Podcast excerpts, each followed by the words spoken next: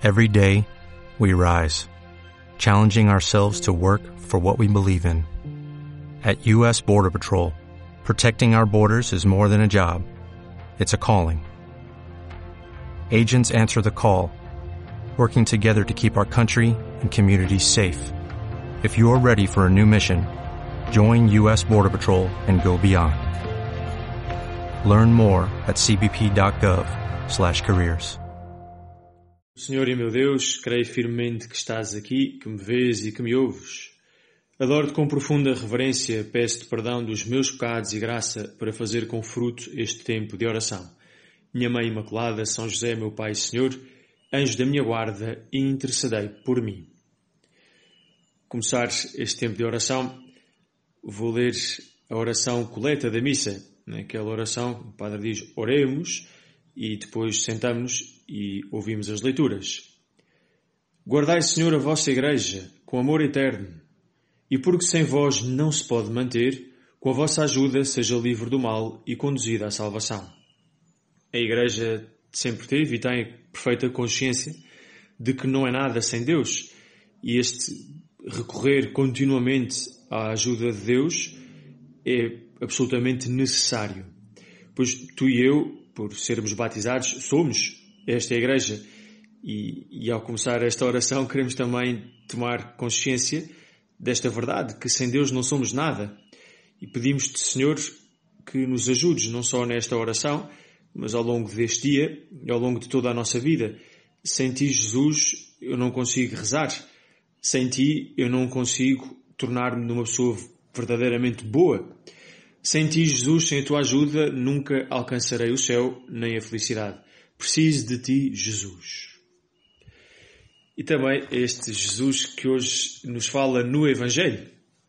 E diz assim: Na cadeira de Moisés sentaram-se os escribas e os fariseus. Fazei e observai tudo quanto vos disserem, mas não imiteis as suas obras, porque eles dizem e não fazem. Tudo o que fazem é para serem vistos pelos homens. Esta observação que Jesus faz aos escribas e fariseus, alguns, eles não eram todos maus, faz-me lembrar o comentário que às vezes, que às vezes ouço, dizemos a alguém que é preciso ir à missa, que faz parte da vida cristã a missa dominical e que sem missa a vida cristã é coxa. E ouvimos com alguma frequência esta resposta. Pois, pois, são os católicos que vão à missa andam lá a bater com a mão no peito, depois vêm cá para fora e são piores que os outros. E, e claro, é um, na maior parte dos casos é uma desculpa esfarrapada, como se tivesse algum tipo, fosse algum tipo de justificação para eu faltar a um dos principais mandamentos, santificar o domingo. Mas, mas também pode ter um bocadinho de verdade. Talvez muito pouquinha. É muito injusta, mas há um bocadinho de verdade. Há um bocadinho de verdade. E, e é esta, é de que pessoas católicas, depois na vida prática, o dia a dia, não vivem como tal, não vivem segundo o Evangelho. E quem vê isto de fora, normalmente os não católicos, quem vê de fora, fica, fica mal impressionado. Está para ali a rezar e faz muitas orações e é uma pessoa muito, muito religiosa e vai a Fátima e etc, etc e depois anda a enganar a mulher ou sai cá para fora e fala mal de tudo e de todos. Isto não está certo, não está certo.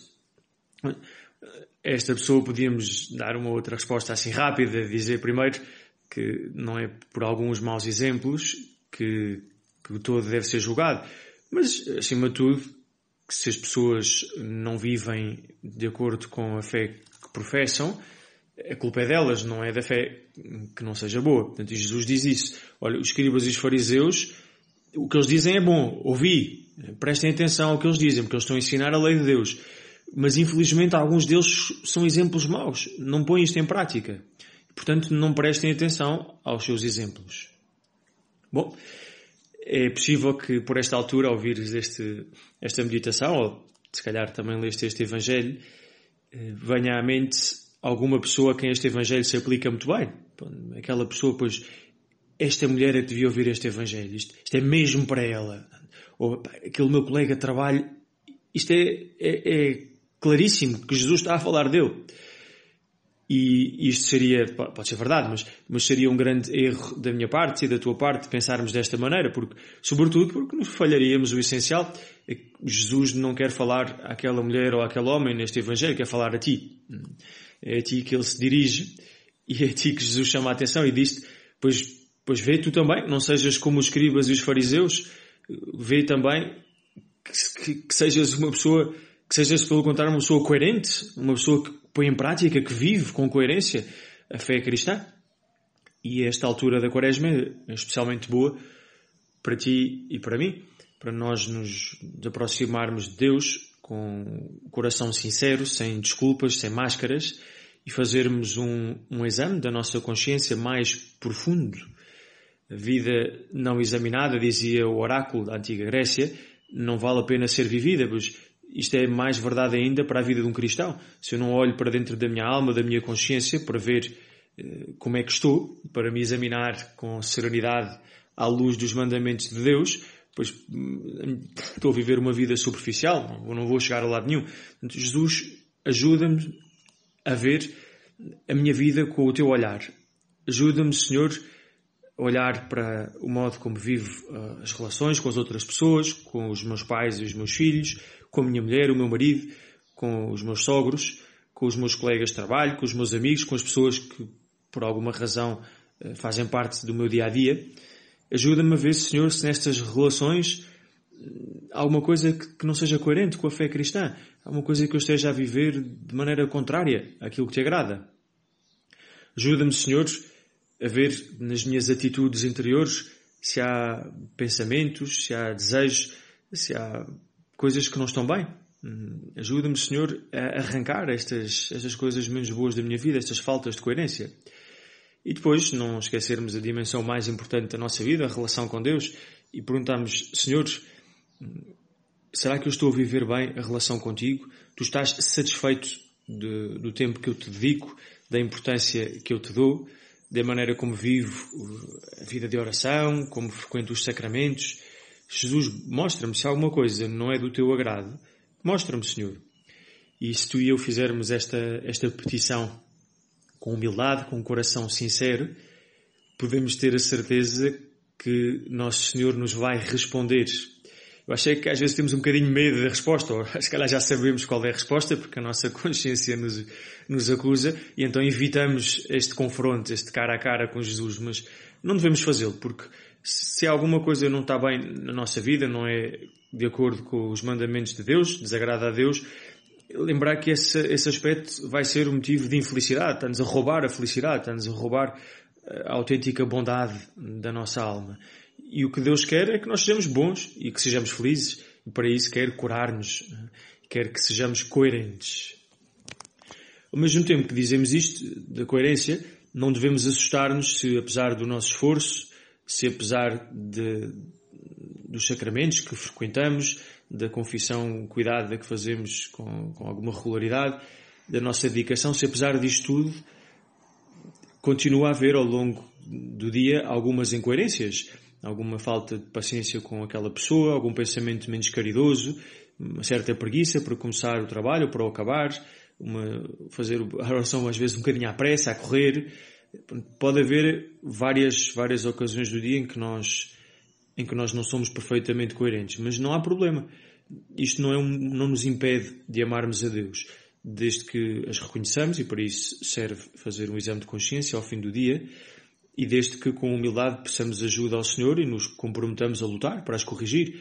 E este é o caminho do cristão sobre a terra, é o caminho da sinceridade, o caminho do cristão que caminha para o céu. Por último, Jesus anima-nos não só a sermos coerentes, a pormos em prática os seus ensinamentos, mas também anima-nos a adotar uma atitude fundamental, da qual ele é o principal exemplo. Como se dissesse, olha para mim, eu sou rei e senhor, e é verdade, mas eu vim para servir. E é, é esta, a atitude de serviço. A grandeza da vida do cristão não é o ser reconhecido, estimado, não é ser considerado aos olhos dos outros, mas é o fazer o bem àqueles que estão à sua volta. É o dedicar-se dia após dia a tornar a vida dos outros melhor, a servi-los, fazer bem as coisas que fazem em prol dos outros e a cuidar dos outros à sua volta. E a começar com aqueles com quem convive em casa. A tua atitude deve ser a de serviço. O que posso fazer hoje para tornar a vida da minha mulher, do meu marido, dos meus irmãos, dos meus filhos mais agradável? Como é que eu posso tornar o dia dos meus colegas de trabalho melhor? Terminamos pedindo a Jesus que nos ensine a ter esta atitude de serviço, procurando autenticamente o bem dos outros e não nos importando muito com a nossa imagem. Dou-te graças, meu Senhor e meu Deus, pelos bons propósitos, afetos e inspirações que me comunicaste durante este tempo de oração. Peço-te ajuda para os pôr em prática. Minha Mãe Imaculada, São José, meu Pai e Senhor, anjo da minha guarda, intercedei por mim.